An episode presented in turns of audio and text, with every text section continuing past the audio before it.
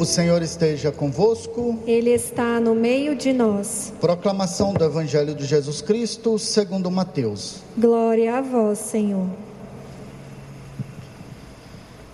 Naquele tempo, disse Jesus aos seus discípulos: Não penseis que vim abolir, abolir a lei e os profetas.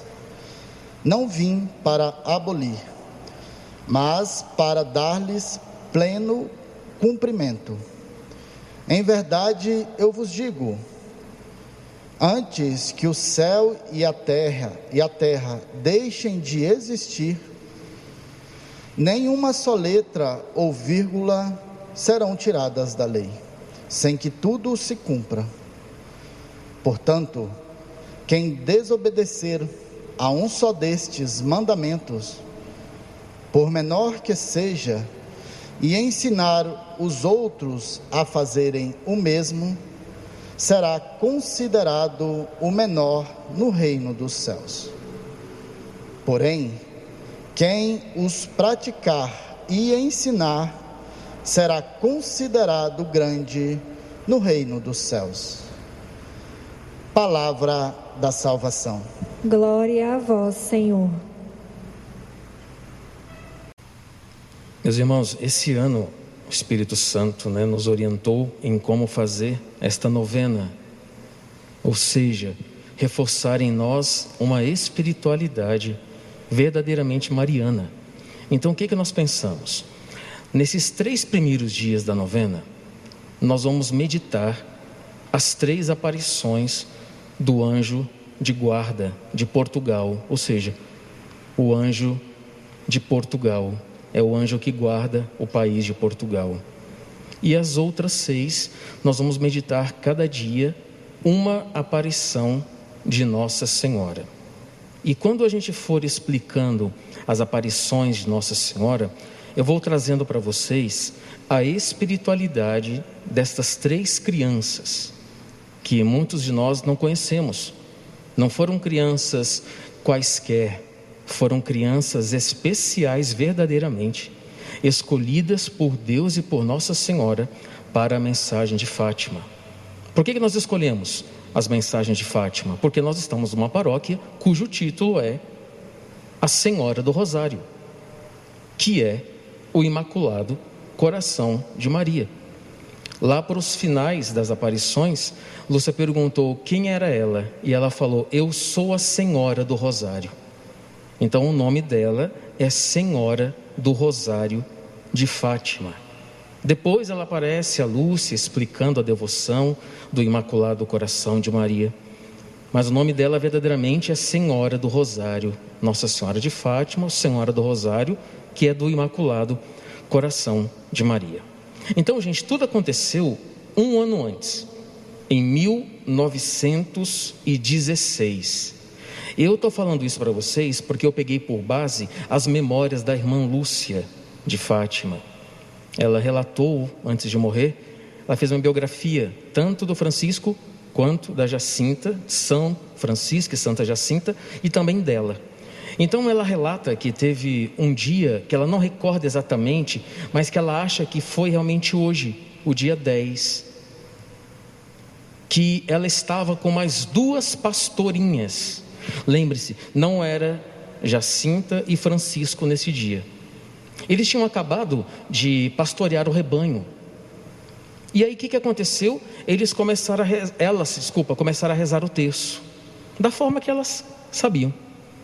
E quando estava chegando no final do texto, Lúcia viu uma imagem de um homem muito transparente, Parece que ela disse que ele estava envolto num lençol muito branco. Ela viu, mas não se assustou. E durante todo o texto, nesse dia, esse homem, né, esse anjo, ficou ali acompanhando a oração do Santo Terço. As três voltaram para casa, as duas pastorinhas foram para casa dela, e Lúcia contou para a mãe dela: falou, mãe, eu vi durante o texto, parecendo, um, ela até falou assim, parecendo um boneco de neve, de tão branco que ele era. E depois disso, ela ainda o viu mais duas vezes, só que ele não falou nada. Passados uns três, quatro dias, aí estavam Jacinta, Francisco e Lúcia. Tinham acabado de pastorear o rebanho e começaram então a rezar o terço. Foi quando essa criatura de Deus, que nós chamamos anjo, apareceu na loca do cabeço. O que, que é loca do cabeço? Era uma gruta, perto de Aljustrel, que é onde eles moravam. Porque era, eles moravam em Aljustrel e eles pastoreavam aqui o rebanho, na cova da Iria. E aqui no meio, mais ou menos, tem essa loca do cabeço, como fosse uma espécie de gruta. E nessa gruta, eles estavam correndo por causa da chuva e se esconderam então nesta gruta. Foi quando o anjo então apareceu a eles e disse o seguinte: Não tenham medo, eu sou o anjo da paz. Rezem comigo. Ajoelhou-se, inclinou a cabeça e começou, ou seja, essa figura ajoelha na frente dos três e pede para eles rezarem desta forma: Meu Deus, eu creio, adoro, espero e amo-vos. E peço-vos perdão por aqueles que não creem, não adoram, não esperam e não vos amam. A Lúcia disse que ele pediu para repetir três vezes essa oração por dia e recomendou-lhes: orem assim os corações de Jesus e de Maria escutarão as vossas preces. Então, quando a gente perguntar assim, né, Padre, o que devo rezar para Deus escutar as minhas preces?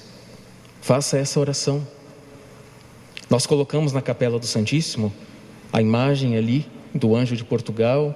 Nós ganhamos de um casal amigo e colocamos uma plaquinha embaixo com essa oração que foi dita pelo anjo da guarda, o anjo de Portugal. Então, quando você não souber o que rezar quando entrar na capela, ah, eu não sei falar direito com Deus, Padre. Será que Ele vai escutar a minha voz? Escutar a minha súplica? O que, que ele disse aqui? Os corações de Jesus e Maria vão escutá-los. Meu Deus, eu creio, adoro, espero e amo-vos. E peço-vos perdão por aqueles que não creem, não adoram, não esperam e não vos amam. Porque, gente, automaticamente nós também estamos dentro dessa oração. Será que a gente adora Deus como deve ser adorado? Será que nós vínhamos todas as quintas-feiras? Nos colocarmos de joelhos para adorar a majestade divina? Será que são só os outros que não adoram? ou nós também que não adoramos o Senhor na frente da hóstia? Quando, é, tirando a pandemia, nós tínhamos esse hábito? Você tinha esse hábito? De passar nas igrejas e fazer uma adoração santíssima, ao menos uma vez na semana, adorando, louvando, agradecendo e ouvindo o Senhor falar contigo? Nessa oração a gente pede que aqueles que não adoram, a gente vai adorar em nome deles. Aqueles que não creem em Deus, os ateus, a gente vai pedir por eles. Aqueles que perderam a esperança em Deus, nós vamos pedir por eles. Meu Deus, eu creio, adoro, espero. Por aqueles que não esperam, nós vamos pedir por eles. Porque, gente, nessa novena, ah, o nosso propósito foi o quê? Rezar pela conversão dos pobres pecadores, ou seja, aqueles que não esperam, aqueles que não adoram, aqueles que não creem em Deus. Por isso que eu convidei esta novena, para entrarmos realmente de cabeça, para pedirmos nestes nove dias a conversão dos pobres pecadores. E que o anjo de Portugal, o anjo da paz, amanhã, minto, na sexta, nós vamos falar da segunda aparição. E aí ele vai dizer quem ele é. Que nós possamos pedir ajuda dele hoje, nessa missa, para que possamos, na hora que o Padre levar a hóstia, levar o sangue, nós possamos verdadeiramente adorá-lo. Adorar a majestade divina, adorar a divindade escondida no pão.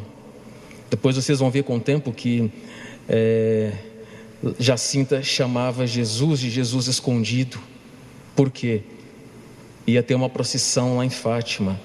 E Lúcia falou assim: a gente vai ver Jesus. E ela ficou entusiasmadíssima, nem dormiu à noite, porque elas tinham costume de levar flores para quando o Santíssimo passasse, então as duas iam jogar flores. E era a primeira vez de Santa Jacinta. Então ela nem dormiu, se preparou toda, Lúcia empolgada. E aí eles foram na procissão, elas foram. Quando o Santíssimo estava passando, Lúcia começou a jogar as pétalas. E Jacinta não. Aí Lúcia falou assim: Jacinta, você não está vendo Jesus? Por que você não está jogando as pétalas? E ela falou assim: Mas onde é que ele está? Ele está escondido?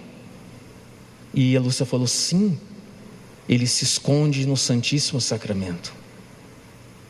Então, por isso que as duas começam a chamar Jesus escondido. Enfim, nós vamos conhecendo essas três crianças, a espiritualidade que elas tinham.